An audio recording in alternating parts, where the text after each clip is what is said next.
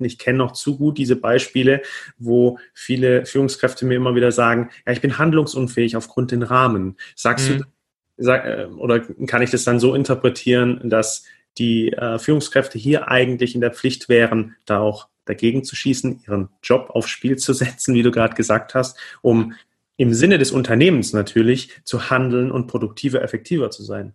Ja, ja, ich, ich glaube schon, das ist genau so ein Fall. Ähm, klar, ist natürlich auch leicht gesagt, äh, zu sagen, so sein, sein, sein Job da irgendwie mit aufs Spiel zu setzen.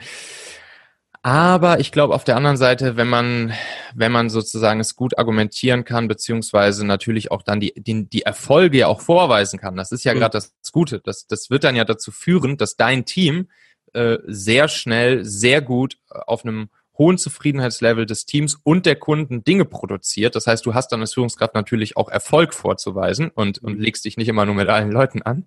Ja. Ähm, dann wird man das garantiert auch äh, gutieren. So, mhm. ist zumindest auch meine Erfahrung. Ja, man muss halt manchmal Leuten mit, mit Leuten klar sprechen, klare Ansagen machen und auch Nein sagen. Ähm, der auch noch ein kleiner Fun Fact, ähm, hm. der äh, ich, ich weiß gar nicht, wer es mal gesagt hat, äh, ob es ähm, ich bin mir nicht mehr sicher, wer es war. Auf jeden Fall, dass, dass der, der, der Hauptjob eines guten ähm, einer guten Führungskraft ist ungefähr 90 mal 90 Prozent am Tag Nein zu sagen. Ne? Und, ähm, und das gehört dann auch dazu. Und vor allen Dingen mit dem Nein sagen ist nicht gemeint in Richtung deines Teams, in Richtung deiner direkten Mitarbeiter. Da bin ich eher dafür, von, von einem, von einem, äh, von einem Nein-Typ zu einem, zu einem Ja-Typ zu werden oder von einem äh, Ja-Aber-Typ zu einem Warum-nicht-Typ zu werden. Mhm. In Richtung des eigenen Teams. Aber eben, wenn es um das Schützen nach außen geht. Da muss man dann einfach knallhart sich auch oft trauen, einfach mal Nein zu sagen und damit eben dann aber auf der anderen Seite den, Volk, den Erfolg deines Teams und damit den Erfolg deiner Company äh, auch zu garantieren. Gibt es darüber hinaus vielleicht noch weitere Empfehlungen, die dir jetzt noch in den Sinn kommen, denen du Unternehmen oder auch Gründerteams beziehungsweise Führungskräfte in diesem Rahmen mitgeben möchtest? Hm. Ich glaube, ähm, was, was sehr schön ist, was, was jede Führungskraft äh, mal tun sollte, ist, ähm, sich gemeinsam mit seinem Team mal hinzusetzen und eine Einjahresvision äh, zu kreieren. Ähm, das, das hat super viele tolle Effekte. Einerseits ist es sehr teambildend, andererseits ist es sehr mitarbeitermotivierend, äh, mitarbeiterbindend äh, und führt auch dazu, dass die Mitarbeiter wirklich auch ein riesen, ihr Mitspracherecht in der, in der Entwicklung äh, der Teamzusammenarbeit wirklich richtig toll wahrnehmen können. Äh, da setzt man sich einfach hin, und, und überlegt sich einmal zusammen, okay, wie soll so ein Arbeitstag bei uns in einem Jahr aussehen? Also wirklich so richtig detailliert mit Bildern im Kopf skizzieren. Wie kommt jeder ins Büro? Wie sieht es dort aus? Äh, wer ist dann dort? Wie kommunizieren alle miteinander? Wie arbeiten alle miteinander? Ähm, so, so richtiges Bild gemeinsam malen. Und von da aus dann rückwärts sozusagen die Schritte bis zum heutigen Tag definieren, die alle getan werden müssen, um zu diesem Bild hinzukommen. Und mhm. das ist, ähm, das ist ein sehr mächtiges Instrument äh, mit super vielen positiven Effekten, ähm, was ich auf jeden Fall empfehlen kann, mal, mal zu tun, mal durchzuführen. Das hilft. Das heißt, das Thema gute Leute an sich binden ähm, ist ja nicht ganz ohne. Ähm, mhm. Und Geld, weiß ich, ist ab einem gewissen Grad auch nur noch ein Nebenfaktor. Ja, ähm, da geht's dann oft mal um andere Themen. Was ist so dein Geheimtipp, dein Hack, wenn es darum geht, mhm. gute Leute zu binden? Ja, also der größte Faktor, der, da, der dazu beiträgt, dass Leute bei dir bleiben und dass du sie bindest, ist, ist natürlich die Motivation. Und, ähm, und Leute kommen motiviert in deine Firma rein. So keiner, keiner fängt bei dir demotiviert an, sondern die Leute kommen motiviert an. Und jetzt ist eigentlich dein einziger Job, dafür zu sorgen, um die Leute zu binden, dass sie, dass du sie nicht demotivierst.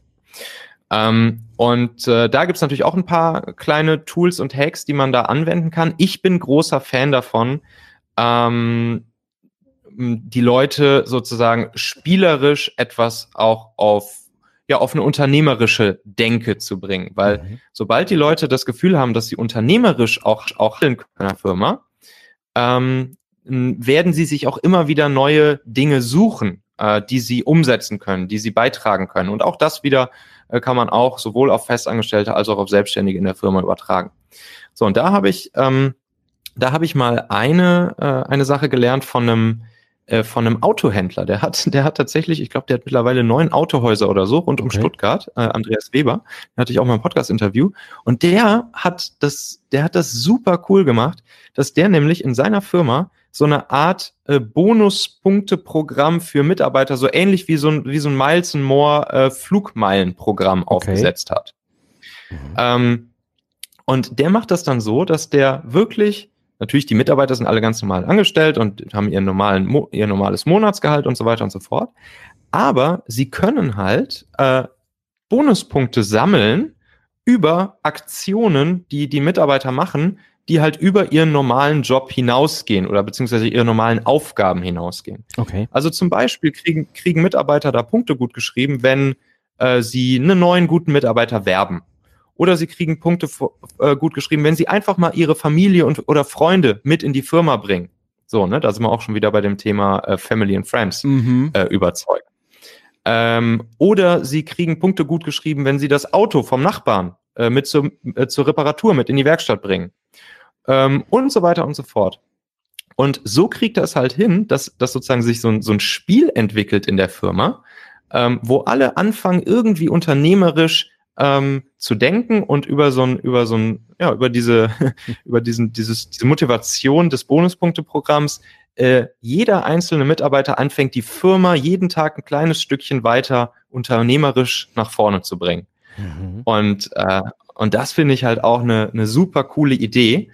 Ähm, und äh, ja, das hat mich auch wirklich bege begeistert, dieser, dieser kleine Trick. Und der ist auch super einfach aufzusetzen. Ne? Also das ist auch wieder so ein Ding, da kannst du mit einer Excel-Liste anfangen. Da brauchst du gar nicht groß äh, erstmal ein Software-System für implementieren ja. bei dir in der Firma. Da kannst du klein mit anfangen.